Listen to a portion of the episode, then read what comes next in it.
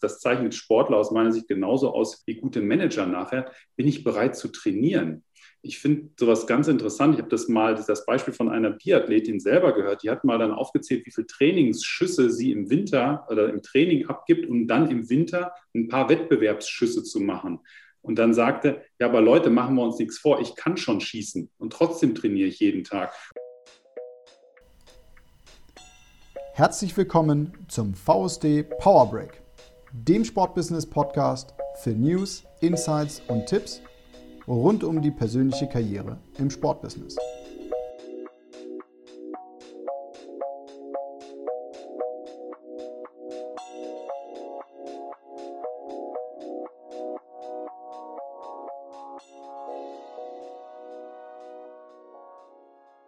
Moin zusammen und herzlich willkommen zum VSD Podcast Power Break. Mein Name ist Marco, ich bin einer der drei Hosts dieses Podcasts und in der heutigen Folge reden wir über das Thema Aus- und Weiterbildung im Sportbusiness. Da gerade dieses Thema so breit gefächert ist, haben wir uns im Rahmen unseres Digital Sports Meetups im April diesen Jahres mit zwei Expertinnen ausgetauscht und stellen euch jetzt, wie ihr das bereits von uns kennt, das aufgezeichnete Meetup hier in unserem Podcast zur Verfügung. Ganz nach dem Motto Impulse für Handelnde im Sport ist es uns nämlich gelungen, zum einen mit Professor Dr. Guido Schafmeister von der Sport Management Academy Bayreuth in den Austausch zu gehen, der über berufsbegleitende Weiterbildung für Sportmanager und Sportmanagerinnen berichtet und das nicht nur aus der Sicht des Bayreuther Masterstudiums, sondern eben ganzheitlich. Sarah Seidel vom Spitzensportstipendium Metropolregion Rhein-Neckar vervollständigt die Runde die Gesamtkoordinatorin vom Spitzensportstipendium stellt nicht nur die in Deutschland einmalige Stipendiumsorganisation für Spitzensportler und Spitzensportlerinnen vor, sondern gibt auch gleichzeitig Einblicke in unterschiedliche Karrieren nach der Sportkarriere. Zum Abschluss des Meetups geben beide Gäste noch sehr wertvolle Tipps für deine Karriere im Sportbusiness und runden den offenen und sehr persönlichen Austausch damit, auch für mich persönlich, perfekt ab. Weitere Details zu dieser Folge bekommst du wieder sofort hier im Podcast nach dem Intro. Wenn du mehr über unseren Podcast, die Community oder generell über den VSD erfahren willst, dann sag ich, check unbedingt mal die no Show Notes, denn dort findest du alle weiteren Infos und relevanten Links. Genug von mir wieder an der Stelle. Jetzt heißt es feuerfrei für Folge Nummer 10. Ich wünsche dir viel Freude beim Reinhören und natürlich auch eine Menge neue Impulse für deine persönliche Karriere im Sportbusiness. Dann lass uns starten und dann sage ich zum 14. Mal Moin zusammen und herzlich willkommen zu unserem Power Break am Mittwoch. Gerade eben schon kurz angekündigt für diejenigen, die jetzt so dazugekommen sind. Heute für mich tatsächlich das erste Mal, aber auch für Stefan, dass wir es physisch mal ausnahmsweise keine 500 Kilometer äh, entfernt voneinander durchführen, sondern lediglich 5 Meter. Äh, daher ganz besonders und für mich total spannend im VSD Headquarter mal wieder nach äh, einer sehr, sehr langen Zeit zu sein. Also das Feeling heute, ich habe Bock. Das ist wie so kurz vorm Spiel. Äh, definitiv mal wieder was anderes als im Homeoffice, aber ich glaube, das muss ich euch allen hier an der Stelle nicht sagen. Ähm, ja, nachdem wir uns bei unserem vorletzten Digital Sports Meetup, einige von euch waren ja dabei und können sich vielleicht noch daran erinnern, jetzt bereits das zweite Mal ähm, mit dem Thema Jobs im Sport auseinandergesetzt haben, dachten wir uns, blicken wir doch diesmal auf das, was meistens zumindest davor kommt oder währenddessen. Und hierfür haben wir, ich glaube, ich kann es, ja, ich verrate nicht zu viel, wenn ich sage, zwei Hochkaräter aus der Branche eingeladen, ähm, über die das Thema sehr gut Bescheid wissen. Und daher wisst ihr alle, heute geht es um das Thema Aus- und Weiterbildung im Sportbusiness. Zu unseren beiden Gästen, Stefan, will ich nicht zu viel verraten, will ich nicht spoilern, wirst du gleich überleiten und ähm, so wie wir das kennen, äh, könnt ihr euch erfahrungsgemäß immer viel, viel besser vorstellen, als wir euch vorstellen. Daher überlassen wir euch das gleich. Und für die neuen Gesichter der hier in der Runde, es kommen ja immer mal wieder äh, ein paar Leute, ein paar neue Leute dazu, die den VSD noch nicht so wirklich kennen, äh, möchte ich wie immer die Chance ganz kurz nutzen, um kurz vorzustellen, was wir ähm, mit unserer ehrenamtlichen Arbeit im VSD uns eigentlich auf die Fahne geschrieben haben. Denn der VSD, den gibt es nicht erst seit gestern, den gibt es ähm, seit 1997, jetzt knapp über ähm, ja, bereits über 20 Jahren. Und gegründet, passt heute auch sehr, sehr gut historisch in Bayreuth.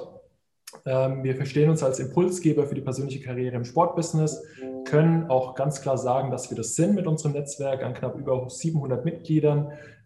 Üblicherweise treffen wir uns physisch auf den bekannten Sportbusiness-Events, der Digital Sports Meetup. Äh, ein natürliches Abfallprodukt, kann man sagen, der Corona-Zeit, was sich mittlerweile, ja, gerade eben haben wir es festgehalten, fast eineinhalb Jahre jetzt voll etabliert hat. Und ich glaube, wenn man heute in die Runde guckt und schaut, wer wieder dabei ist, können wir sagen, definitiv, er hat sich etabliert.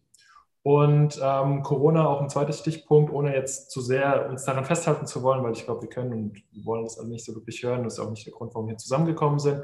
War eben auch der Grund, warum wir zum Ende letzten Jahres gesagt haben, hey Leute, 120 Euro Mitgliedschaft, ähm, reduzieren wir um ein Viertel auf 90 Euro Mitgliedschaft. Also für alle, die ähm, jetzt keine guten Gründe mehr haben und kein Mitglied zu werden, glaube ich, lohnt sich 90 Euro im Jahr, um mindestens auf den Digital Sports Meetup on Demand zugreifen zu können, weil das ist dann etwas, was wir dann eben nur den Mitgliedern ähm, ermöglichen, sich on Demand, wie man das kennt, frei zugänglich über unsere Website die Aufzeichnungen, alle Aufzeichnungen, wie viele Aufzeichnungen es genau werden, Stefan, wissen wir gar nicht.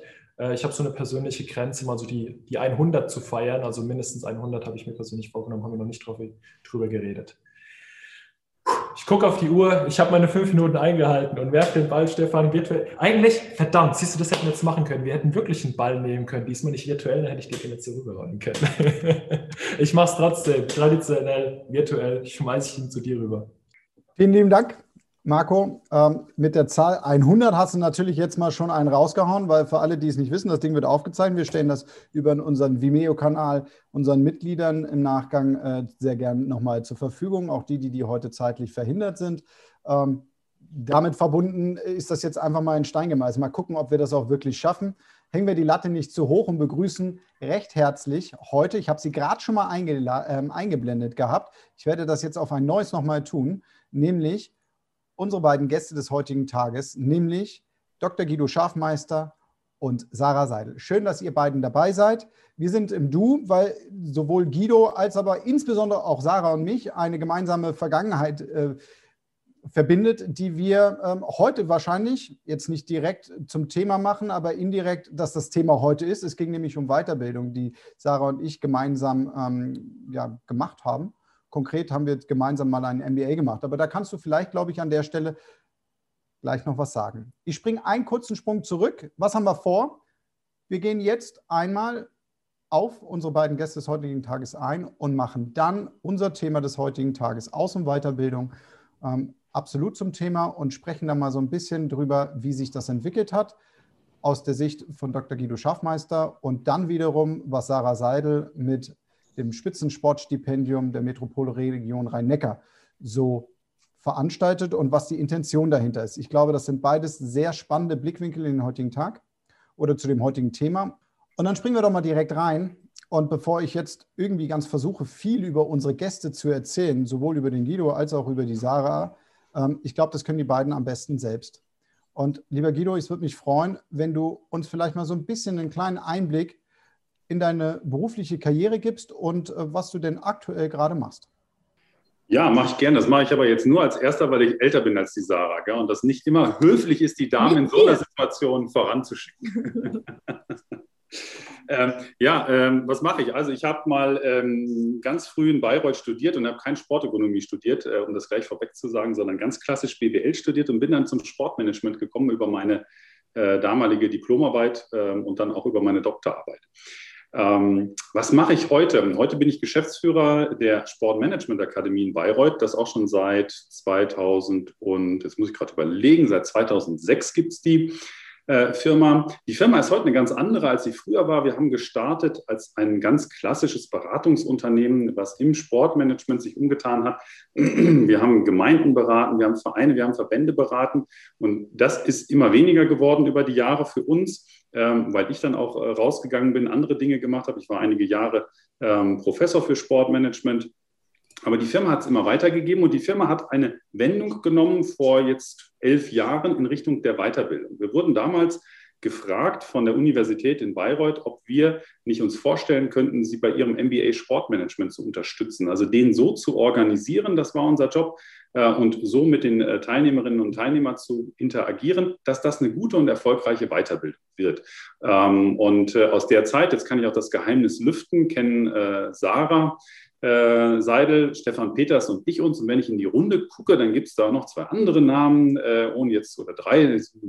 Vielleicht habe ich jetzt auch nicht alle gesehen. Ich könnte auch meine Brille aufsetzen.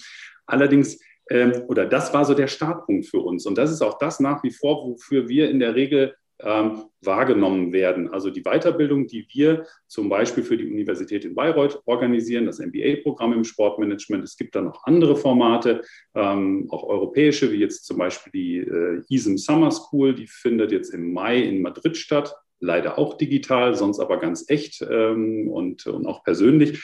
Das sind so Formate, die wir machen für Unternehmen, für Vereine, Verbände, aber eben auch für Universitäten und wofür man uns wirklich sieht und auch öffentlich sieht, ist eben in der Regel ähm, das, was wir da in der Weiterbildung im MBA-Programm machen.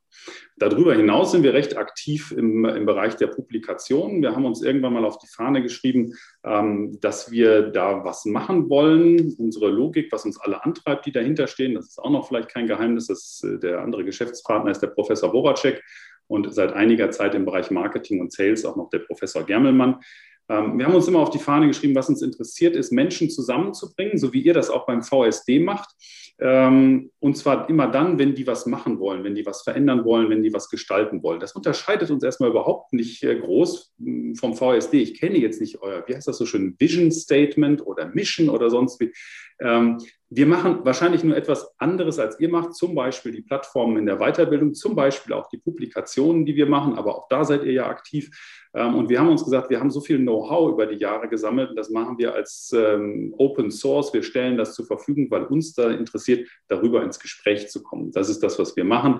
Und wir werden auch noch eine dritte Säule in, in naher Zukunft machen. Das ist so die Frage, die uns umtreibt. Wenn wir schon in der Weiterbildung sind auf der einen Seite und auch Know-how zur Verfügung stellen, was ist eigentlich ähm, das, was man so in Richtung eines Sparings sehen könnte. Also wir wollen keine Berater sein, wir sind es auch nicht, wir wollen das auch nicht wieder aufleben lassen, aber wir diskutieren sehr viel über Businesspläne, über Strategien äh, etc. Und das wollen wir in irgendeiner Form, was noch nicht druckreif ist, sonst würde ich es genauer erzählen, das wollen wir reinbringen als eine dritte Säule. Das machen wir.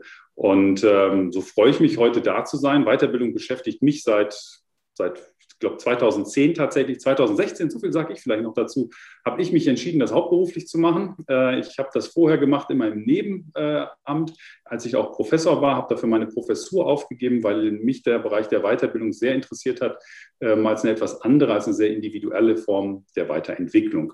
Und das soll es für den Moment sein. Jetzt, äh, ich weiß nicht, spiele ich den virtuellen Ball, äh, den ich jetzt habe, dir zurück oder gebe ich ihn gleich an Sarah weiter? Wir können das ja versuchen ma zu machen wie im Volleyball, weil das ist etwas, was wir eben an einem Samstagabend in der Weiterbildung in Bayreuth ähm, ab und an gespielt haben. Nämlich du spielst ihn rüber und ich pritsche ihn direkt zu Sarah weiter. Sarah, ja, ich erzähl uns mal, wie, wie deine Karriere verlaufen ist bisher, so dass du heute bei uns hier sitzt. Ähm, ich habe an der Universität Heidelberg Sportwissenschaft studiert und danach an der Universität Mannheim die Koordination des damals noch Mannheimer Sportstipendiums übernommen. Das war am Anfang nur eine 50-Prozent-Stelle. Also an der Uni Mannheim gab es dieses Programm nicht. Ich habe damit quasi angefangen, Lehrer Schreibtisch. Ähm, niemand wusste, wen gibt es überhaupt, der dort Leistungssport macht. Hatte noch nicht mal einen Laptop oder eine Telefonnummer, also ich habe wirklich bei Null angefangen. Und dementsprechend war es aber am Anfang auch nur eine 50-Prozent-Stelle. Und daher habe ich mich eben zum Thema Weiterbildung auch informiert und bin dann auf den äh, von Guido Schafmeister schon angesprochenen MBA in Sportmanagement ähm, aufmerksam geworden und habe den begonnen. Und Stefan, da haben wir uns ja kennengelernt. Wir waren da der erste Jahrgang. Jetzt ist es der, was wir gehört, zwölfte, glaube ich. Oder nee, noch mehr? Ich weiß gar nicht. 12. 21 starten wir jetzt. Oh. Ja. Okay. so jung sind wir alle nicht mehr. ja, das ist bei mir schon etwas ähm, länger her. Ähm, während des MBAs, in dem ich auch meine Masterarbeit beim, Prof beim Professor Woracek zum Thema duale Karriere von Spitzensportlern geschrieben habe, ähm, hat sich parallel das Sportstipendium auch vergrößert. Ich hatte dann eine volle Stelle und das, was ursprünglich sehr schwer war an der Uni Mannheim, lief irgendwann tatsächlich immer besser. Und so habe ich mir die Frage gestellt, ähm, wie kann meine persönliche Weiterentwicklung, aber auch die des Stipendiums aussehen? Kann das eventuell auch zusammen verlaufen? Und so ist dann die Idee entstanden, dieses Sportstipendium zu vergrößern. Ich selber habe an der Uni Heidelberg ähm, studiert und auch parallel Leistungssport ähm, gemacht in einer nicht-olympischen Sportart. Kunstrad kennen nicht so viele. ist quasi wie Voltigieren, nur statt einem Pferd hat man halt ein Fahrrad, also Turnen auf dem Fahrrad quasi. Und während meines Magisterstudiums sind halt auch Probleme aufgetreten, wie beispielsweise, ich habe deutsche Meisterschaft, die geht von Freitag bis Sonntag und ist in Hamburg. Also müsste ich da donnerstags abends eigentlich auch schon hin. Und leider hätte ich aber freitags auch noch eine Klausur schreiben müssen. Und da ist mir eben schon während dem Studium klar geworden, für das Problem gibt es jetzt erstmal keinen Ansprechpartner, der sofort sagt, ja, das ist mein Thema, hier kann ich helfen. Also da war dann Eigeninitiative gefragt und ich war sehr auch auf den Goodwill ähm, angewiesen der Professoren. Das hat in Sportwissenschaft sehr gut funktioniert. Ich habe aber als Nebenfach auch noch Englisch und Pädagogik. Da sah die ähm, Bereitschaft, mir da entgegenzukommen mit Klausurterminen schon anders aus.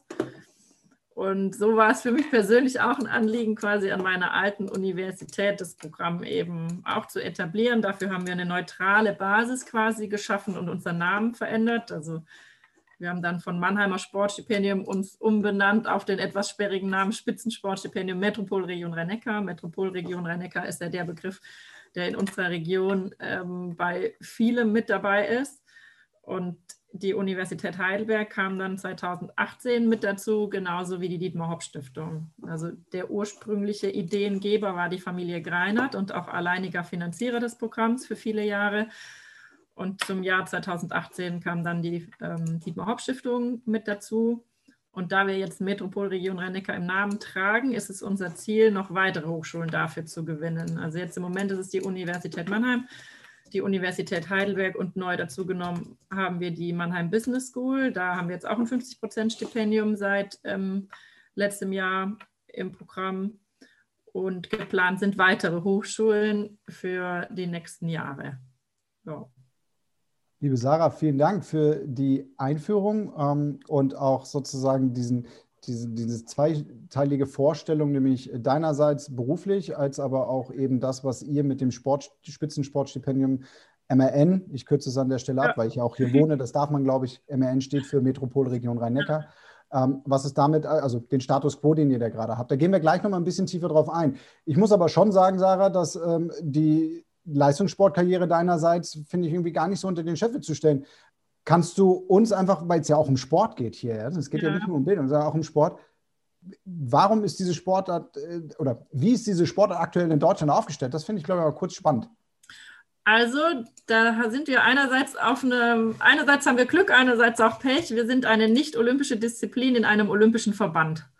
Soll heißen, Kunstrad ist organisatorisch aufgehängt beim Bund Deutscher Radfahrer. Rudolf Scharping ist, glaube ich, jedem im Begriff, ist jetzt neu wieder als Präsident ähm, gewählt worden, im Amt bestätigt quasi. Und da haben wir so ein bisschen ein stiefmütterliches Dasein, denn 1972 ähm, stand zur Debatte, welche Sportart wird olympisch, entweder Handball oder Kunstrad. Und ich glaube, alle wissen, welche Sportart es geworden ist. Und seitdem sind äh, die Kunstradfahrer und auch Radball, also wir haben jedes Jahr eine Weltmeisterschaft, da ist Kunstrad und Radball als äh, Disziplin gemeinsam ähm, am Start. Und seitdem sind wir so ein bisschen in der Randsportarsch-Nische vers ähm, versunken.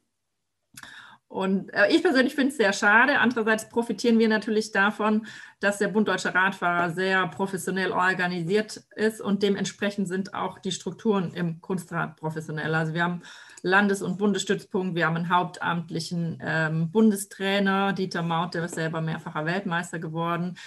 Ähm, auch Kunstradfahrer bekommen Plätze bei der Sportfördergruppe, bei der Sporthilfe und dürfen sogar zum Teil auch bei den Olympiastützpunkten ähm, Leistungen äh, wahrnehmen. Das kommt auf den Olympiastützpunkt an, in Stuttgart mehr, in Heidelberg weniger. Aber letztendlich ist es ähm, eine Sportart, die professionelle Strukturen hat, die aber so ein bisschen wie alle und jetzt durch Corona noch mehr Nachwuchsprobleme hat. Ja.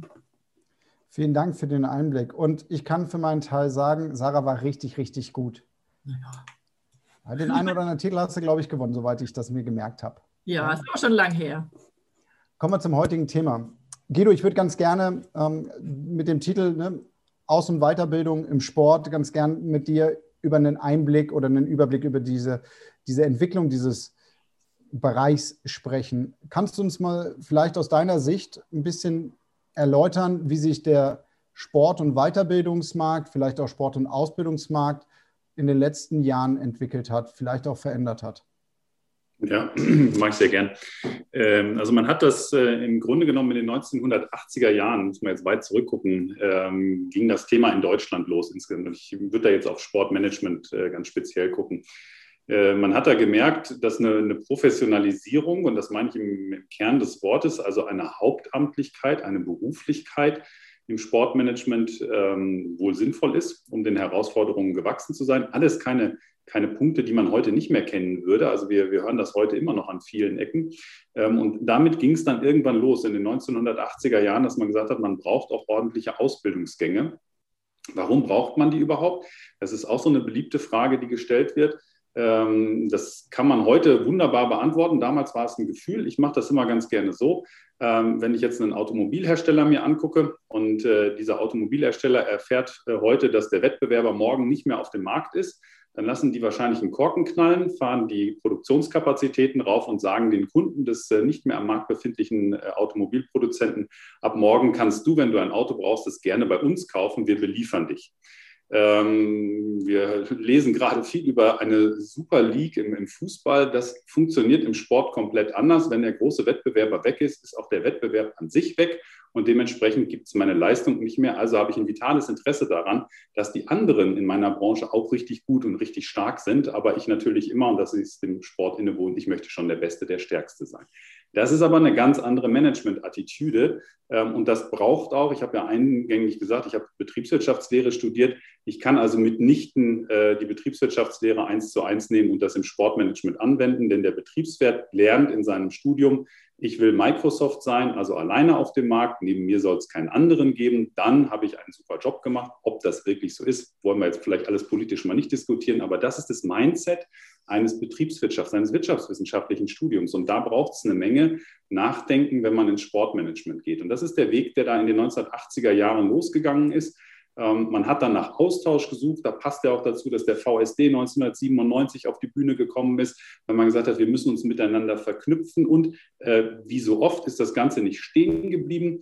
Ähm, man hat gesagt, Weiterbildung ist auch spannend, weil wir auch in der Sportbranche wie auch in anderen Branchen erleben, dass die Anforderungen sich über die Zeit verändern und es eine Menge Menschen gibt, die vielleicht vorher nicht Sportmanagement studiert haben, was ganz anderes gemacht haben, aber in der Branche gleichwohl eine dermaßen, einen entsprechenden Job äh, machen wollen oder machen unter die Qualifikation nachholen wollen. Das ist so das, was sich bewegt hat. Und wenn man sich das anschaut, ich hatte ja anfänglich gesagt, wir haben sind gestartet selber als Firma, eben als Dienstleister für die Universität in Bayreuth mit dem MBA-Programm. Dann gab es 2010, als ihr euch entschieden habt, das zu machen, äh, gab es zwei Programme. Ähm, das ist ja auch kein Geheimnis. Da gab es noch in Jena ein MBA-Programm. Und wenn ich in die Runde schaue, äh, dann ist da auch ein Gregor Fassbender-Menzel dabei, der stand auch noch drei, vier Jahre später vor der Frage Jena oder Bayreuth. Und wenn man das heute sich anschaut, ich glaube, die Marielle Becker, wenn ich die auch noch sehe, da gab es schon mehr äh, Programme, schon mehr Auswahl. Und wenn wir uns das heute angucken, natürlich gucken wir uns die, die Branche relativ häufig an, sage ich so, es gibt so zwischen 80 und 90 Angebote, mit denen man äh, sich in irgendeiner Form weiterbilden kann in der Branche. Ähm, das zeigt, was sich da getan hat in, in den letzten Jahren. Also rein zahlenmäßig hat sich eine Menge getan, aber es hat sich natürlich auch eine Menge getan in der Ausrichtung der Programme. Also was sind die Schwerpunkte, ähm, mit welchen Vorkenntnissen gehe ich da rein, wann entwickle ich mich weiter, welche Netzwerke kann ich wo aufmachen. Also da gibt es eine Menge Ausdifferenzierung, wo ich jetzt sagen muss, ähm, ich finde das auch sehr, sehr gut, dass das so ist weil auf jeden Topf gibt es einen Deckel und das ist auch, wenn man sich umschaut inzwischen in der Branche und sagt, ich suche eine Weiterbildung, dann wird man garantiert etwas finden, ähm, was den eigenen Bedürfnissen, den, den eigenen Entwicklungswünschen, wo man hin will, gerecht wird. Und das ist für mich ähm, das Wichtigste an einer Weiterbildung. Wenn es mir nicht nachher nicht weiterhilft, dann ist es das nicht gewesen. Wenn ich mir das falsche Auto gekauft habe, kann ich es wieder verkaufen und kaufe mir halt ein anderes. Und ein Studium kann ich nicht wieder abgeben. Äh, da habe ich mich halt eine ganze Zeit mit auseinandergesetzt und mich in die Richtung entwickelt. Also das ist so mein, mein Blick ähm, auf diesen Markt. International, vielleicht auch um das noch rauszunehmen, gibt es das natürlich auch. Ähm, Sportmanagement ist viel früher in den USA losgegangen. Das hat jetzt nichts damit zu tun, dass USA das andere, das bessere Sportsystem hätte. Es gibt ja ein sehr anderes Sportsystem, aber es gab eine andere Anforderung äh, sehr früh, was die, ähm, die Professionalität der Mitarbeiterinnen und Mitarbeiter gab. Das war in Deutschland, in Deutschland der 1960er Jahre einfach noch anders im Sport, muss man ganz klar sagen. Es war eine sehr ehrenamtliche Struktur, die ist auch gut, ähm, finde ich persönlich auch. Was wir merken, ist, auch im Ehrenamt greift es um sich, dass man sich weiterbildet und qualifiziert. Ähm, wir haben auch schon Teilnehmerinnen erlebt, also ich denke da speziell an eine, die gesagt hat, nee, ich mache das nur, weil ich im Verein ehrenamtlich äh, tätig bin. Ich bin sonst äh, Beamtin, ich werde meinen Job nie verlassen. Äh, ich werde das bis zur, bis zur Pension machen, aber ich will im Verein richtig Ahnung haben, wo ich mitreden kann. Und deshalb mache ich so einen Weiterbildungsstudiengang, wo ich gesagt habe, okay, zugegebenermaßen hatte ich bis dahin noch nicht gehört, das Argument. Und Guido, da vielleicht auch nochmal direkt angeknüpft. Also danke einmal für den, den Überblick. Wenn du es jetzt so ganz genau nimmst, so mal so auf die letzten zwei, drei, vier, fünf Jahre, Zeitraum ist schwierig so ein bisschen zu bemessen. Merkst du, dass dort irgendwo eine bestimmte Entwicklung in eine Richtung geht? Hm, jetzt ähm, könnte ich so klassisch nachfragen, ne? was meinst du mit Entwicklung? Genau, äh, klar, das ist eine Frage, die kenne ich. Ähm, aber ganz konkret äh, sozusagen, welche, welche Aus- bzw. Weiterbildungen ähm, da dann zum Beispiel jetzt stärker nachgefragt werden? Also du hast eben ja. von die Spezialisierungen angesprochen, zumindest habe ich das so verstanden in welche Richtung da vielleicht der Markt sich gerade entwickelt. Ja, ähm, also aus meiner Sicht gibt es zwei große äh, Themen. Das eine wird jetzt, äh, werde ich wahrscheinlich wieder äh, nachher ins Phrasenschweinchen was reinwerfen dürfen. Also es ist alles, was mit Digitalisierung zusammenhängt, hängt aber ganz viel derzeit im Bereich aus meiner Sicht zumindest der digitalen Kommunikation. Also wie kann ich äh, über digitale Medien kommunizieren, sei das von der Aktivierung des Sponsorings bis sonst wohin. Das ist das, der eine Bereich, da geht es für mich sehr um operatives Doing. Das ähm, erfreut sich aus meiner Wahrnehmung einer gewissen äh, Nachfrage, ähm, die, man, die man hat oder einen Weiterbildungsbedarf.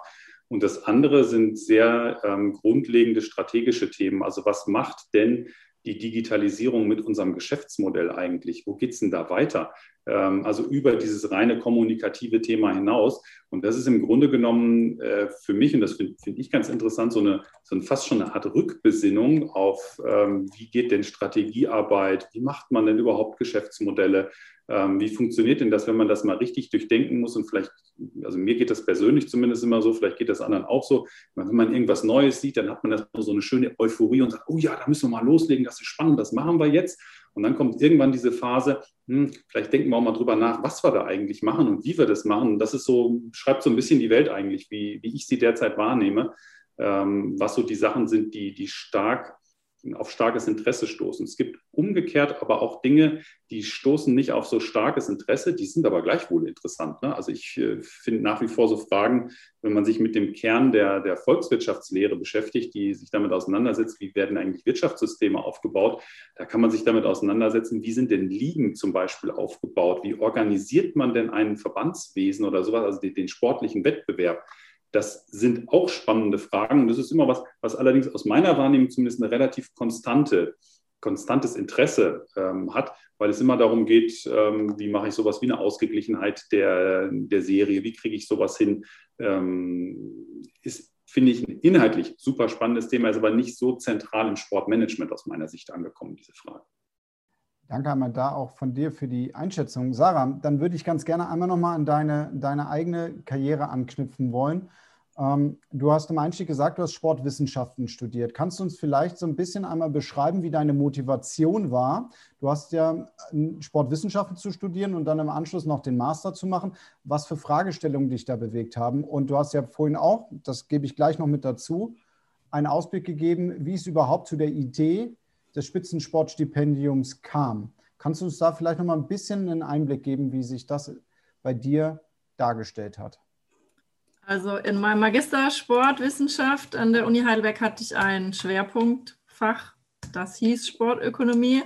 Gleichzeitig hatte ich aber noch ein Beifach, das hieß damals Prävention und Rehabilitation. Und habe dann während dem Studium auch fünf oder sechs Jahre in der Physiopraxis gearbeitet als Studi Studentenjob und habe da eben sehr viele Sporttherapeuten auch in ihrer Arbeit ähm, kennengelernt und habe schnell gemerkt, dass das, was ich da eigentlich gerade studiere im Beifach, sicherlich nicht das sein wird, was ich machen möchte. Da hat mir der Inhalt der Arbeit, auch natürlich alles, was damit zusammenhängt, die Arbeitszeiten und das Finanzielle, ähm, eigentlich überhaupt nicht zugesagt. Plus, dass das ein Studiengang war, wo ziemlich schnell klar war, da gibt es kaum Jobs Also da wurde ein Studienfach angeboten von der Uni Heidelberg, gibt es heute so auch nicht mehr, das äh, aber eigentlich gar kein Berufsbild in dem Sinn war, weil das, was wir später machen durften, über die Krankenkassen abzurechnen war, auch Physiotherapeuten machen können, die dreimal am Wochenende noch eine Zusatzausbildung machen. Also dieses Krankgymnastik am Gerät und was man da alles machen darf, wurde eigentlich schon über ein anderes Berufsbild abgedeckt und hat eigentlich nicht den Bedarf äh, in der Wirtschaft äh, gehabt. So und dann war ich danach ein paar Monate äh, reisen nach meinem Studium und war auch noch ehrenamtlich im Hochschulsport als ähm, Sportreferentin tätig, habe in der Zeit dann deutsche Hochschulmeisterschaften im Beachvolleyball und Tennis organisiert.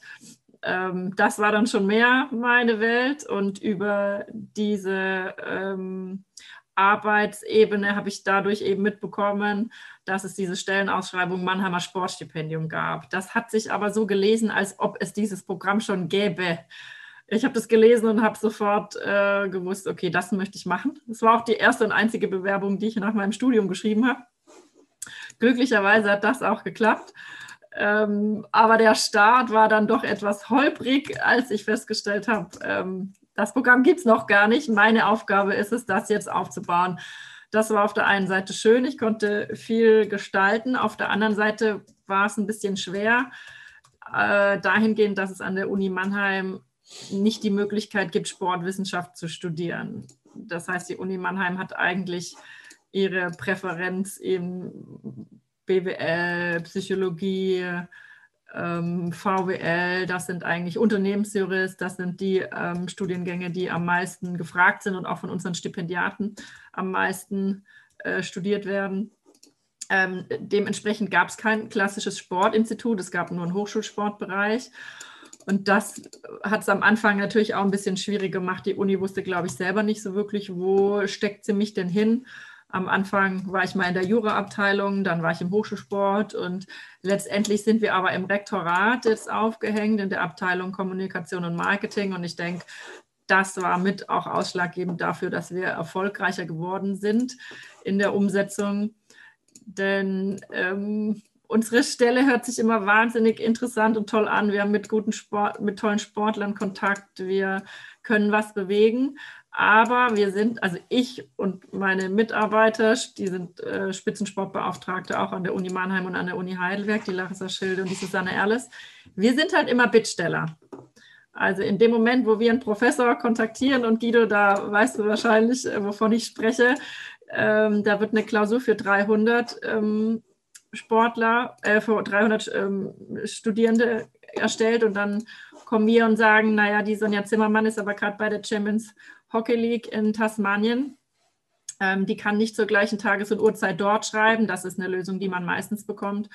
Aber wegen der Zeitumstellung nachts um drei finde ich niemand, der in Horvath an der Uni da die Klausuraussicht macht. Das heißt, ich muss den Lehrstuhl bitten, eine eigene Klausur zu stellen. Und das ist natürlich schon etwas mehr Aufwand, Guido. Da du mir sicher recht geben. Und das hat es am Anfang sehr schwierig gemacht, einfach diese Bereitschaft, ähm, im wissenschaftlichen Personal zu bekommen, uns dahingehend zu unterstützen. Also am Anfang war immer das Problem, dass eben die Sorge aufgetreten ist, dass das eine bevorzugte Behandlung ist. Und wir mussten, und da komme ich so ein bisschen zurück, auch was der Guido gesagt hat, über Strukturen von Verbänden und Ligen.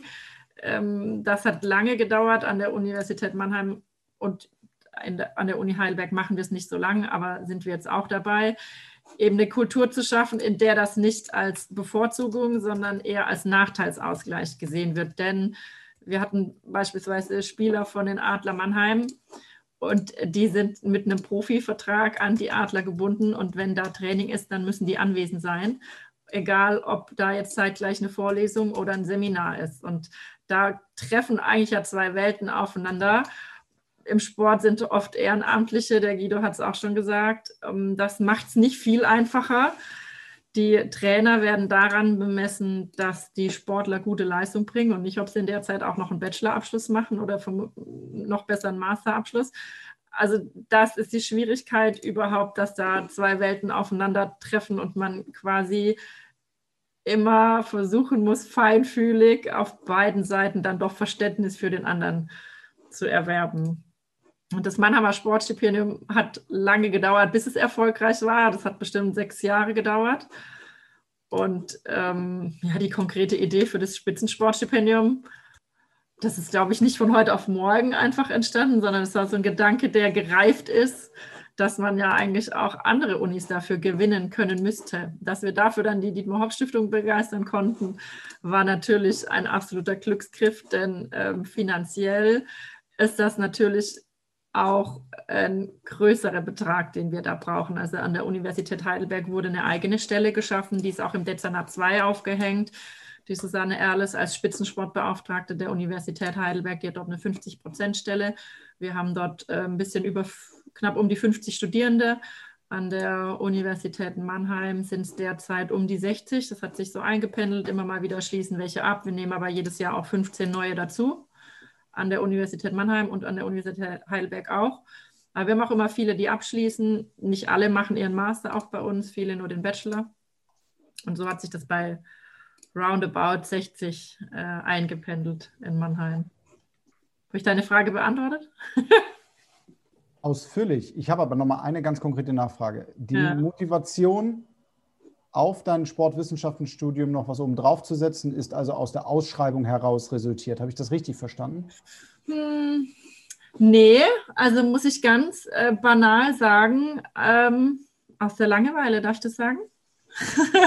das ist absolut in Ordnung. Ja, das geht sehr vielen so. Ja. Anerkannter Weiterbildungsziel, Sarah. Ja, also ich hatte davor, also muss ich aber ehrlich sein, ich hatte davor drei Nebenjobs, ein Studium und den Leistungssport. Also ich war. Äh also I, I, I feel you, Sarah. Wir haben ja uns da auch schon äh, mal unterhalten. Wir haben ja äh, ähnliche, ähm, ähnliche, äh, ja, einen ähnlichen Werdegang. Ähm, nur bei mir war dann damals tatsächlich der Punkt, dass ich gesagt habe, okay, Leistungssport oder Studium. Ich habe mich da selbst von Ultimatum gestellt und habe mich dann Gott sei Dank, kann ich heute sagen, dann doch für, fürs Studium entschieden. Ähm, aber das war dann auch mehr eine gesundheitliche Geschichte. Mhm. Genau, dahingehend ähm, kann man jetzt, glaube ich, auch schön auch mal zusammenfassen und sehen, wie jung auch unsere, unsere Wissenschaft ist, ja, von Sportökonomie hin zu Sportmanagement.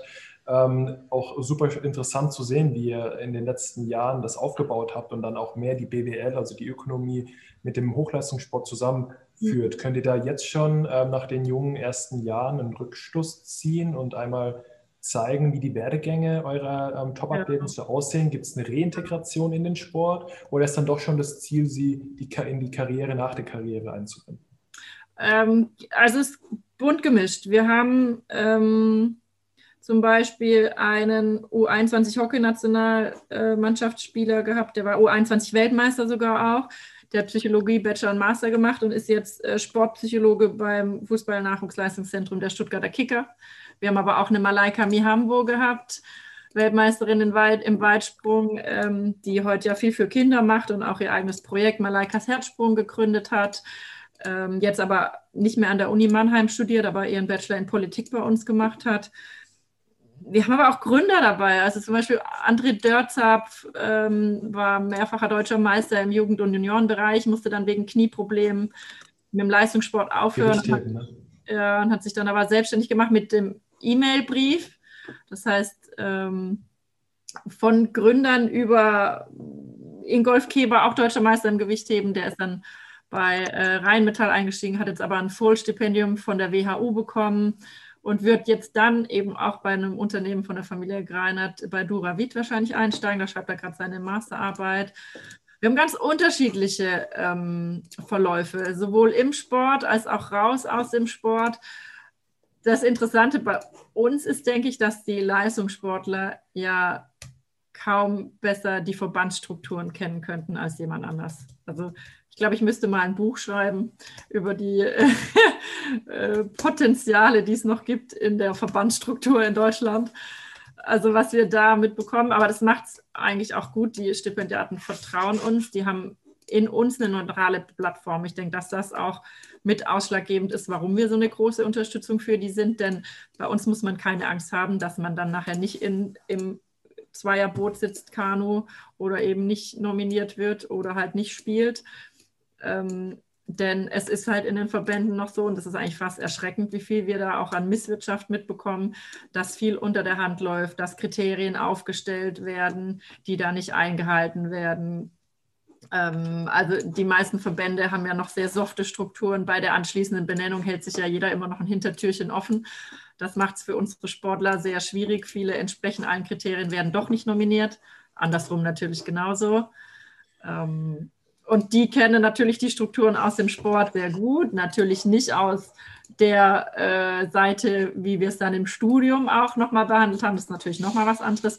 Aber ich denke, so eine Karriere mit einem BWL-Studium, viele machen auch Wirtschaftspädagogik erst und wechseln dann in die reine BWL, mit einem Hintergrund als Leistungssportler.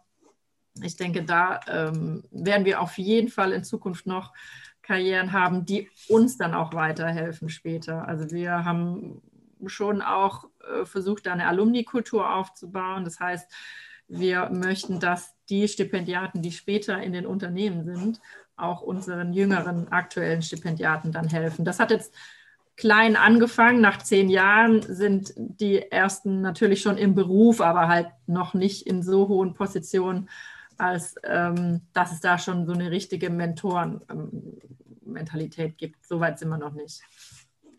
Ja, zum Thema Verband hätte ich tatsächlich, Guido, gleich immer eine Frage an dich, gerade so was Professionalisierung angeht. Sarah, da hast du tatsächlich jetzt einen wunden Punkt getroffen.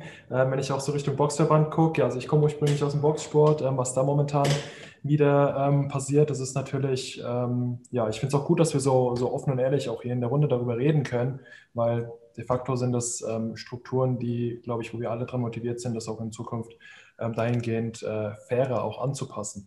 Aber ich würde gerne noch mal kurz anknüpfen, Sarah, an den Punkt, äh, man sagt ja oft, dass Leistungssportler ähm, ja, für, für Schnelligkeit, Agilität, Anpassungsfähigkeit, Disziplin stehen. Das sind natürlich ganz viele tolle Werte und, und Eigenschaften, die ja in der BWL oder der VWL auch dringend gebraucht werden. Kann man sagen und können, kannst du das bestätigen oder würdest du nicht so weit gehen zu sagen, Hochleistungssportler oder ehemalige Leistungssportler haben durchaus bessere Voraussetzungen und das Potenzial, später im Management auch durchaus erfolgreicher zu sein. Kann man so eine plakative Aussage treffen? Ausnahmen bestätigen wie immer die Regel. Aber ich denke, wenn jemand ähm, das schafft, an der Uni Mannheim ein Studium abzuschließen und parallel Leistungssport zu machen, dann ähm, kann man als Arbeitgeber schon davon ausgehen, dass derjenige für sehr vieles geeignet ist. Also es ist natürlich ähm, gerade im BWL-Bereich, wir haben zwar eine Sportlerquote, das heißt ein Prozent der Studienplätze ähm, sind für Leistungssportler quasi reserviert und sie äh, konkurrieren nur mit Leistungssportlern für diese Plätze. Das heißt, im Schnitt haben sie dann eine etwas schlechtere Abi-Note, die ergibt sich aber meistens dadurch, dass der Leistungssport ja schon während dem Abi betrieben worden ist und dementsprechend die Note schlechter ist.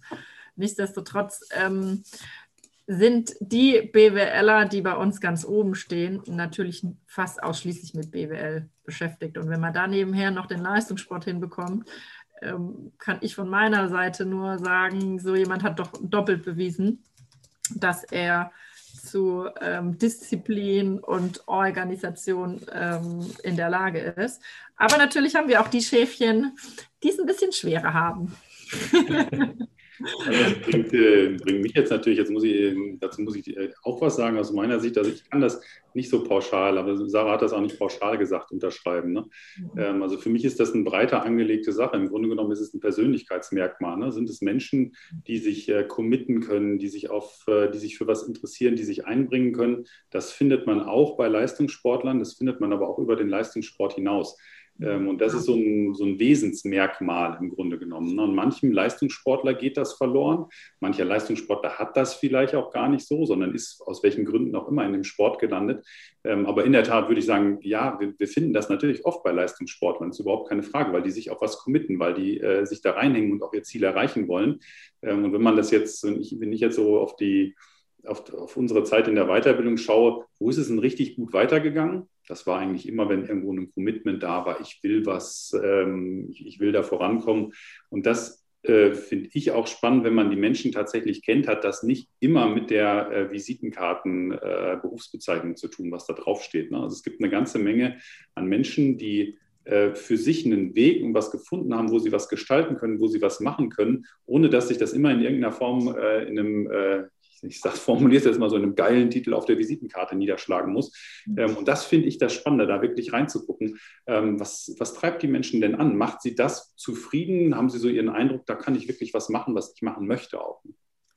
Ja, wir haben natürlich auch ganz viele Sportler, die dann irgendwann abbrechen müssen. Also ein Eishockeyspieler, der sich so an der Hand verletzt hat und dann bei der OP noch ein Fehler passiert ist, sodass er nicht mehr greifen konnte. Ähm, das ist ja aber das Tolle an unserem Stipendium, auch jetzt während der Corona-Zeit, die Leistungssportler, die bei uns im Stipendium sind, die haben halt einfach noch ein anderes Thema und sind keine Berufssportler, bei denen einfach jetzt das komplette Leben vielleicht mal eine Zeit lang weggebrochen ist oder der Lebensinhalt quasi. Ähm, wir hatten natürlich auch schon Sportler, die sich für die Olympischen Spiele qualifiziert hatten. Dass das keine schöne Situation ist, wenn man so in der Luft hängt, ist auch klar. Da mussten wir mit vielen umplanen. Das heißt, dann wurde jetzt halt die Masterarbeit zuerst geschrieben. Das heißt aber, während Corona ist eigentlich nicht weniger Arbeit auf uns zugekommen, sondern mehr, auch weil ein Jahrgang angefangen hat zu studieren. Ich meine, die meisten, die heute da sind, werden studiert haben. Also wenn ich mir vorstelle, dass mein erstes Semester online, ausschließlich online stattgefunden hätte, also das wäre für mich schon eine riesen Herausforderung gewesen. Es war ja so schon schwer, ähm, sich zurechtzufinden im Studium. Und da haben wir versucht, viel über Buddies. Wir haben einfach ähm, jüngere Sportler mit älteren Sportlern auch gematcht im gleichen Studiengang, nicht in der gleichen Sportart, ähm, dass die sich untereinander helfen. Aber das ist halt nochmal eine schwerere Herausforderung gewesen oder eine größere Herausforderung als für alle anderen Jahrgänge, die bei uns das Studium angefangen haben. Diese ausschließliche Online-Phase, wo man niemand anders kennenlernt, der im gleichen Boot sitzt und die gleichen Probleme hat. Ähm, von daher war das für uns jetzt eine riesen Herausforderung. Wir haben aber, denke ich, im Großen und Ganzen fast alle Sportler ähm, jetzt das die haben das alles positiv ummünzen können in, okay, dann mache ich jetzt halt mehr im Studium. Wobei es jetzt ja auch wieder losgeht. Also unsere Top-Leute, die Kaderathleten, die trainieren ja alle, die sind alle schon wieder im Trainingslager und auch international unterwegs. Nur die, die halt so an der Grenze stehen, teilweise nur Bundesliga ringen, in Anführungszeichen nur ähm, machen oder Bundesliga Wasserball, ähm, da war der Trainingsbetrieb und Spielbetrieb schon sehr lange ausgesetzt. Ja. Ja, versuchen wir vielleicht an der Stelle ähm, nochmal den Sprung vom Leistungssportler, Hochleistungssportler dann zu den Skills eines Sportmanagers oder einer Sportmanagerin. Guido, da nochmal die Frage an dich gerichtet. Du äh, hast ja das auch äh, aufgezeigt, dass ihr das ja jetzt nicht erst seit vorgestern macht, sondern auch wirklich schon seit, ein paar Jährchen. Kannst du für dich oder ihr für euch Rückschlüsse ziehen, inwiefern sich ich sag mal so ganz neudeutsch, die Skills in den letzten Jahren verändert haben? Haben sich, haben sich die Studierenden verändert? Haben sich die, haben sich die ja, Fähigkeiten, Fertigkeiten dahingehend ähm, auch angepasst? Und wenn ja, wie? Also, ähm, ja, also oberflächlich ja, vielleicht. Ne? Also äh, kann jetzt jemand mit digitalen Kommunikationsmitteln gut umgehen oder sowas. Ähm, und wie Sarah das auch beschrieben hatte, ich meine, auch, auch wir machen natürlich seit ähm, jetzt etwas über einem Jahr 100 Prozent digital. Wenn ich meinen Kollegen Stefan Zeligidis da sehe in unserem Büro, da war ich auch seit einem Jahr nicht mehr. Also ich sehe das immer wieder jeden Tag in unseren Videocalls und äh, die Jennifer Weiß, die auch zu uns im Team gehört, so ist das in diesen Zeiten. Also ich habe sie noch nie echt gesehen, außer auf den Kacheln, obwohl sie Mitarbeiterin bei uns ist im, im Team. Äh, doch, stimmt nicht. Ich habe dir mal den Laptop überreicht äh, vor Weihnachten. Also das war so ein Ein-Minuten-Kontakt. Äh, so sind die Zeiten einfach. Das ist für mich aber ähm, im Grunde genommen hat das wenig mit den, mit, den, äh, mit den Skills jetzt zu tun, wie gehe ich mit den digitalen Techniken um. Das wird uns alle beschäftigen und der eine wird das mehr oder weniger können. Das ist aber wie Briefe schreiben oder einen Vortrag halten auch. Ähm, die grundlegenden Fähigkeiten, finde ich, so die grundlegenden Skills, und da sehe ich deine Frage in die Richtung, äh, Marco, das ist äh, interessanterweise hat sich das für mich nicht, nicht groß verändert über die letzten Jahre. Das sind äh, Dinge, die, die ich immer wieder erlebe, wie kann ich mich fokussieren? Also kann ich mich auf irgendetwas konzentrieren, was jetzt Wichtigkeit hat. Äh, so kann man das auch sagen, was die Sarah über die Leistungssportler beschrieben hat. Ja, die sind in der Lage, sich dann, wenn es nötig ist, auf ein Thema zu konzentrieren. Und das gelingt mit dem Leistungssport und dann gelingt es mit dem Studium. Also diese Gabe, ne? kann ich das? Kann ich mal so Ablenkungen ausblenden? Bin ich bereit, offen mir andere Meinungen anzuhören? Ähm, bin ich bereit, und das finde ich so, so spannend, dass das zeichnet Sportler aus meiner Sicht genauso aus wie, wie gute Manager nachher, bin ich bereit zu trainieren? Trainieren. Ich finde sowas ganz interessant. Ich habe das mal, das Beispiel von einer Biathletin selber gehört. Die hat mal dann aufgezählt, wie viele Trainingsschüsse sie im Winter oder im Training abgibt, um dann im Winter ein paar Wettbewerbsschüsse zu machen. Und dann sagte, ja, aber Leute, machen wir uns nichts vor, ich kann schon schießen und trotzdem trainiere ich jeden Tag. Und wenn man das überträgt auf eine Managementsituation, dann gibt es Leute, die lernen im Studium einmal, wie geht eine Marketingstrategie. Und dann liegt das schön in der Schublade und dann zehn Jahre später soll ich auf einmal in der Firma eine Strategie machen. Und dann sage ich, jawohl, habe ich ja noch im Buch, da lege ich jetzt los, jetzt kann ich das. Und das ist dieser große Unterschied für mich ist, setze ich mich damit auseinander, bleibe ich da am Ball, ähm, interessiere ich mich mit, meiner, mit dem Thema, mit dem ich da bin. Das ist so eine Grundhaltung aus meiner Sicht, die man, also die habe ich schon bei Menschen gesehen, äh, bevor es das Internet gab. Die gibt es immer noch, diese Grundhaltung, und manchmal gibt es sie halt nicht, diese Grundhaltung. Ähm, und mir begegnet manchmal sowas äh, wie, ja, ich weiß ja schon alles habe ich ganz äh, so, so ein ganz, also das äh, man so, so mit der Überzeugung, ich weiß im Grunde genommen alles, kann mir wunderbar sicher sein. Das ist immer was, wo ich sage, nee, mit dem Skill, äh, wenn ich den bei mir beobachte, dass ich denke, oh ja, da kenne ich mich ja schon richtig aus. Das ist immer für mich der Moment, wo ich sage, so, Vorsicht, ähm, da musst du jetzt mal gucken, ob du wirklich dich da auskennst, ob es da noch weitere Informationen gibt. Und dieses Suchen, das ist so ein ganz, das hört sich vielleicht auch so, so, so weich an, ne, was ich jetzt erzählt habe. Aber das ist das, was ich äh, sehe über die Jahre. Das bringt dann die Leute dazu, weiterzumachen, weiterzukommen, sich zu hinterfragen, auch nochmal was anzugehen, äh, zu sagen, ja, nee, da habe ich tatsächlich echt, das war, eine, war jetzt nicht die cleverste Argumentation, da hat es gehakt an der Stelle, das müssen wir nochmal neu machen. Und das würde ich sagen, das, äh, oder nicht, nicht würde ich sagen, sondern da bin ich mir sicher, das ist das, was die Leute nach äh, auszeichnet, die weiterkommen, die, die weitermachen. Das sind die Skills, äh, die da drin sind. Ähm, und dann kommen andere Dinge, die wir, wenn man durch die Medien blättert, was brauche ich jetzt irgendwie? Ich brauche vielleicht ein gutes Zeitmanagement. Ja, toll. Also das ist halt meine Fokussierung. Oder ich sollte in der Lage sein, mehrere Fremdsprachen zu sprechen. Ja, meint, da will ich mich halt austauschen mit anderen. Das sind so Dinge, die da rauskommen eigentlich, wenn ich sage, ich will mich fokussieren und ich will wirklich was wissen. Ich will da weiterkommen. Ich will offen sein. Das ist das, was ich bei den Menschen ausmache als Skills. Und das ist erfreulicherweise erstaunlich unverändert passt sich aber dementsprechend immer an die aktuelle Situation an.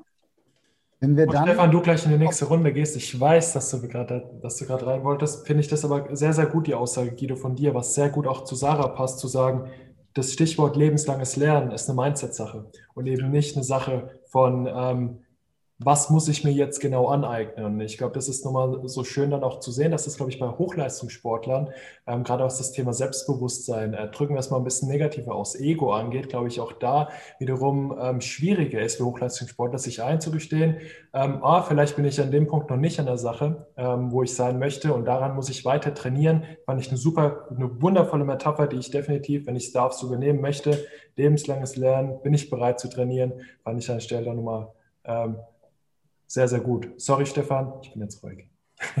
Alles gut. Ähm, ich wollte gerade sagen, sind wir ja gewöhnt, aber nein, das stimmt ja überhaupt nicht. Wir machen das ja schon jetzt in der 14. Runde und sind da ein bisschen erprobt. Ähm, ganz konkret würde ich an der Stelle einmal nochmal ganz pragmatisch werden. Wenn wir den Titel des heutigen Gesprächs äh, oder die Titel des heutigen Meetups nehmen, dann heißt er ja Aus- und Weiterbildung im Sport. Und oder im Sportbusiness. Und wenn wir uns das jetzt mal anschauen, dann nehmen wir mal, Sarah, du hast ein, Dual, du hast ein Studium gemacht, äh, sportwissenschaftlich, ähm, mit Sportwissenschaften und hast dann eine Spezialisierung vorgenommen mit einer Kompetenz, die du noch nicht hattest. Du hast das BWL-Thema in dem Schwerpunkt Sport drauf geschafft. Und jetzt kommen wir zu Long Life Learning. Fehlt uns dann nicht vielleicht an dem Aus- und Weiterbildungsmarkt im Sport, Guido, Sarah, an euch beide gerichtet, mit den beiden Zielgruppen, die ihr bedient? Ich sage jetzt mal so, ein, ein Netflix ähm, des, des Sportwissens, also um sich trainieren zu können, in kleineren Häppchen. Könnt ihr meiner Frage, also versteht ihr, worauf ich hinaus will? Also die Frage ist nämlich sozusagen neben der Aus- und Weiterbildung, die mit einem Titel endet, Mhm. Und für eine Kompetenz steht, die auf der Visitenkarte steht, ist unser berufliches Leben im Sportbusiness ganz stark von ja, Moden und zu Teilen auch Trends geprägt. Es wird immer irgendwie schneller. Und dass ich mir dann diese Kompetenz da noch aneigne, damit ich im Alltag mitmachen kann. Also Zeitmanagement ist das eine, da hast du absolut recht, Guido. Ja, und Sprachen das andere. Aber der Umgang mit TikTok ist dann wieder die nächste Challenge. Ähm, ist das etwas, was am Sport und weiter, also am Außen- Weiterbildungsmarkt im Sportbusiness vielleicht noch fehlt? Ich bin der Meinung, nein, das fehlt nicht, das ist da, ähm, weil es auch, wenn du jetzt sowas wie TikTok äh, dir anschaust, ähm, das, das ist ja was, was über den Sport hinausgeht und da brauchst du auch aus meiner Sicht nicht unbedingt was Sportspezifisches. Es ist vielleicht der Inhalt dessen, was ich da kommuniziere, was mit dem Sportbusiness zu tun hat. Und da muss man immer, finde ich, unterscheiden. Ist es eine technische, ist es eine kommunikative Fertigkeit?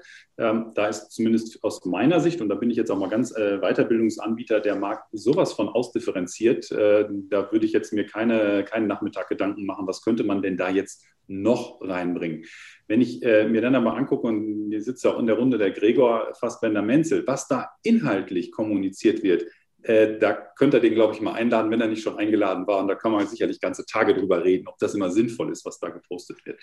Ähm, das Schnipsel, dieses zielgerichtete, ähm, das finde ich äh, in der Tat, äh, ist etwas, was dem Bildungsmarkt ja, wie kann man sagen, es fehlt ihm nicht unbedingt, es gibt es schon, es ist aber schwer zu finden.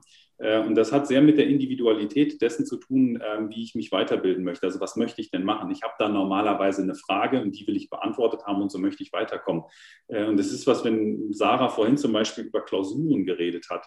Äh, wenn wir uns unsere Bildungswelt angucken, und so habt ihr die auch noch erlebt damals im MBA 1, ja, dann schreibt man halt eine, eine Sammlung von Klausuren. Das bringt aber nicht weiter. Das ist halt dafür da, um eine Prüfungsnote zu bestimmen.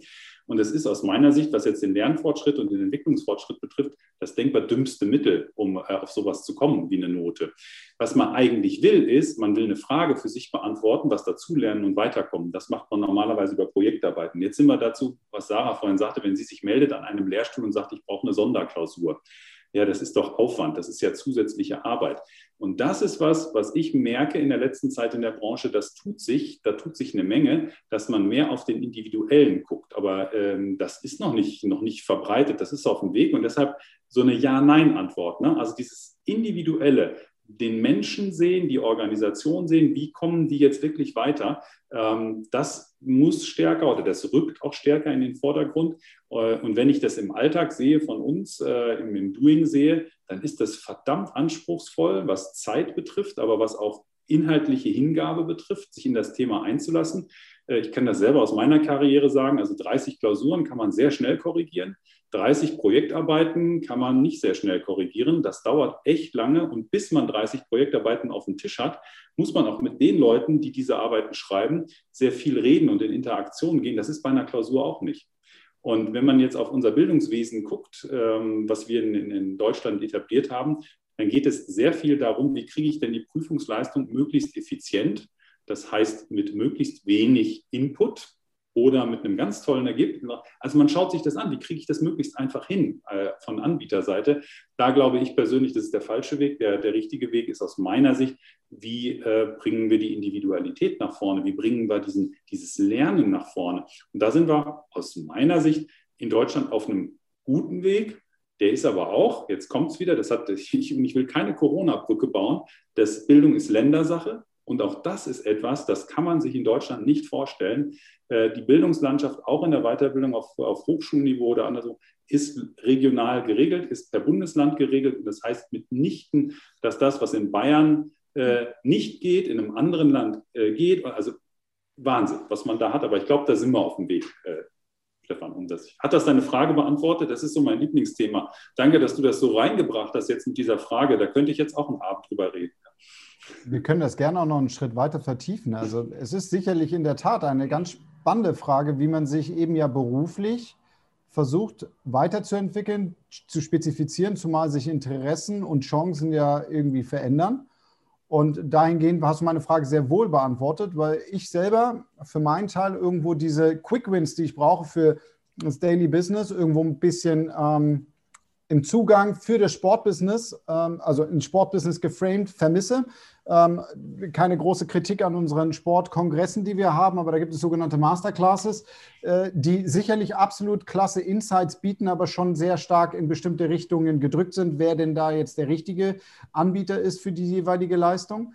Ähm, und da ist so in dieser individuelle Ansatz, den du beschrieben hast, äh, glaube ich, dann wohl doch schon der richtige. Also das, ich habe das sehr wohl verstanden. Ähm, vielleicht gibt es trotzdem irgendwann nochmal so ein Netflix des Sport-Business-Wissens, ähm, so auf einer anderen, anderen Ebene.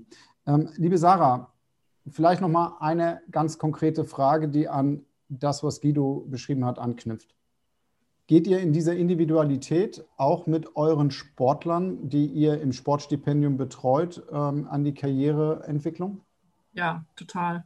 Als ich da angefangen habe, dachte ich, okay, jetzt planen wir mal das Studium durch. Das kannst vergessen. Also, da hat uns die Realität schnell eingeholt. Also so eine, Karri also eine Karriere von einem Sportler ist, also selbst wenn er die gleiche Sportart macht und das gleiche studiert, sind die einfach unfassbar individuell. Da kommt es schon aufs Alter an, spielt sie noch U21 oder ist sie schon im Elitebereich? Ähm, Verletzungen spielen eine große Rolle. Und wir haben, also wir haben ein Beispiel, die hat das beste Abitur gehabt, die Lena Latwein, die sich je bei uns beworben hat. Die hat wirklich in jedem Fach 15 Punkte bei jeder Note gehabt.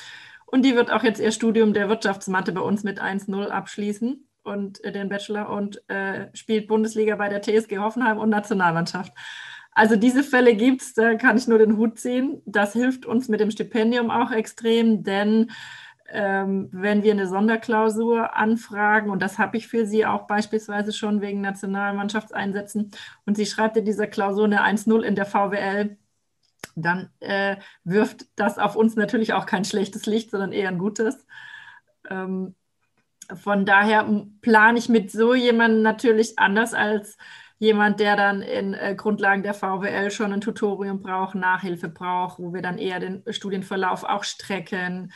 Ähm, später wird es dann noch individueller, wenn es Richtung den Master geht. Äh, schafft derjenige das auf den GMAT zu lernen? Will er überhaupt einen Master im BWL-Bereich machen? Ähm, das ist sehr individuell. Geht man einen Umweg über einen anderen Studiengang? Hat er schon ein Praktikum gemacht? Macht ein Urlaubssemester? Wann ist das vorolympische Jahr mit den Qualis, das hat jetzt nochmal alles durcheinander geworfen. Also jede Planung ist einfach unfassbar individuell und macht sie aber auch schön.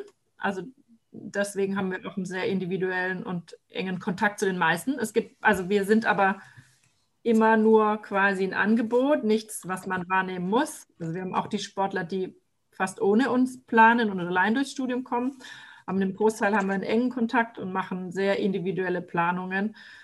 Ähm, die meisten schaffen es dann aber nach den ersten zwei bis vier Semester, dass sie ähm, immer selbstständiger werden. Und das ist ja auch unser Ziel. Also meistens ist in den ersten zwei Semestern der häufigste Kontakt. Und später geht es dann quasi nur um grobe Entscheidungen, vielleicht Unterstützung beim Auslandssemester, ähm, bei Praktika, Masterbewerbung. Okay ja, dann später auch für den Beruf natürlich. Dann würde ich doch vielleicht so auch sowohl vom Zeitfenster als auch von dem, wo wir uns jetzt hinbewegt haben in unserem Gespräch, ähm, versuchen einmal ähm, einen Abschluss, einen, Ratgebersatz von euch irgendwie so ein bisschen einzufordern. Ich stelle mal eine Frage äh, dahingehend. Die Spezialisierung für die berufliche Karriere sollte wann stattfinden? Also ich denke da in diesen Zyklen Bachelorstudium, Master oder braucht man überhaupt einen Master? Ähm, wie seht ihr das? Da vielleicht mal so ein Ratgebersatz, damit die Menschen, die in dieser Situation sind, gerade vielleicht noch direkt was mitnehmen können. Wer mag? Ich denke noch nach, was ich auf die, ähm, weil ich, also ehrlich gesagt, könnte ich, also ich, ich, ich kann es nicht sagen, wann muss das okay. sein äh, wann, wann, muss man sich spezialisieren? Ähm, dann würde ich sofort die Frage stellen, muss man sich überhaupt spezialisieren? Also ich glaube, es ist immer eine Frage, äh, mit welchem Interesse äh, geht man ran. Also bei dem, finde ich persönlich, was man gerade macht, sollte man sich schon verdammt gut auskennen. Ähm, das ist aber so eine Frage, ähm, das kann sich auch ändern im, im Laufe des Lebens. Jetzt bin ich ähm, auch nicht derjenige, der sagt, ich bin jetzt seit fünf Jahrzehnten im Beruf, aber auch mein Berufsleben hat sich sehr oft sehr fundamental verändert. Und ich glaube, die Eigenschaft, sich zu erhalten, sich auf eine neue Situation einzustellen und sich da möglichst gut und schnell einen Überblick zu verschaffen und dann auch einen Expertentum äh, zu erreichen, das ist das Wichtige, äh, was man hat. Aber dass man so, so, so von der Sache her mit, äh, weiß ich nicht, mit äh, mit 19 äh, entscheidet, äh, okay, ich mache jetzt den Bachelor und das wird es jetzt sein für die nächsten, äh, was sind das dann noch, 50 Jahre so ungefähr, dann säße ich immer noch am Schalter äh, der Westdeutschen Landesbank, die ist längst untergegangen in der Finanzkrise dank Cum-Ex ähm, und ähm, würde da immer noch Geld entgegennehmen und auf Sparkonten einzahlen. Damit habe ich mal angefangen. Das ist, also ich finde, da darf man sich sich immer in dem Moment, wo man ist, äh, sollte man sich schon auskennen. Das ist das Wichtige. Wann das ist, weiß ich nicht.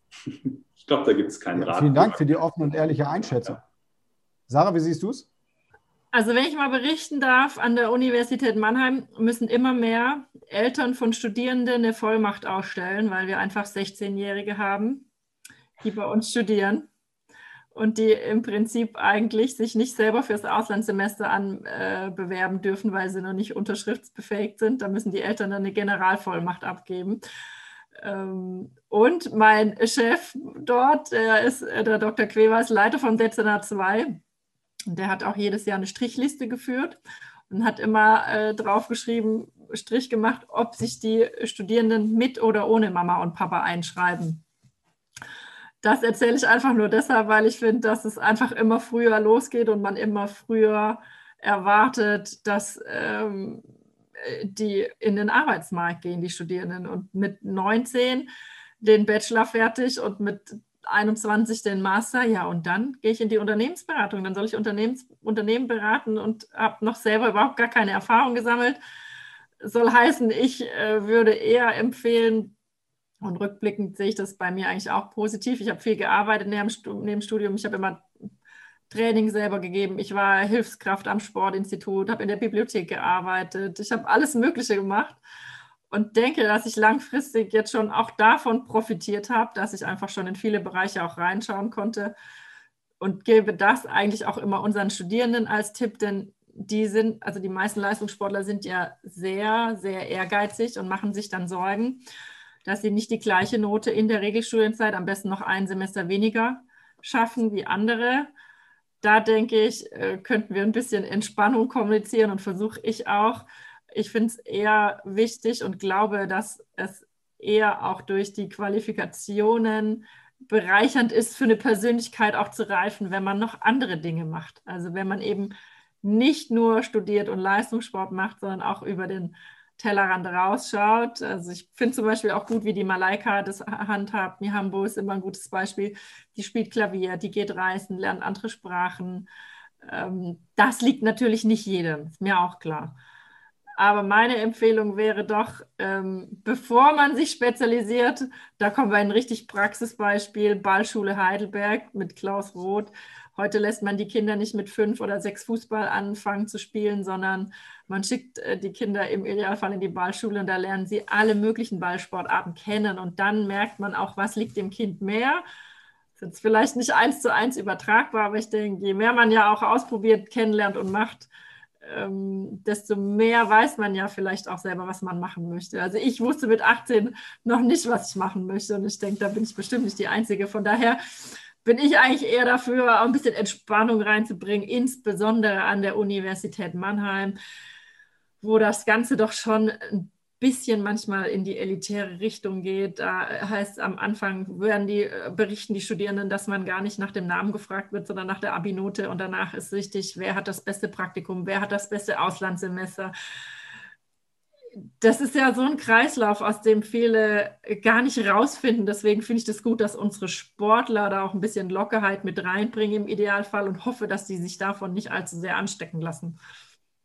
Finde ich, gerade Sarah, um, um, um dir da nochmal die Bestätigung zu geben, auch wenn du die beim besten Willen, glaube ich, nicht brauchst, weil es nicht reinpasst, passt, finde ich, passt das sehr, sehr gut rein. Auch gerade zu dem, ähm, Guido, was du gesagt hast. Ich habe für mich mitgenommen, lebenslanges Lernen, ähm, um heute mal so ein bisschen ein Fazit zu ziehen, da wir mit Blick auf die Uhr ähm, den Power Break natürlich auch weiterhin äh, bei einer Stunde ähm, halten möchten. Also lebenslanges Lernen habe ich für mich aufgeschrieben.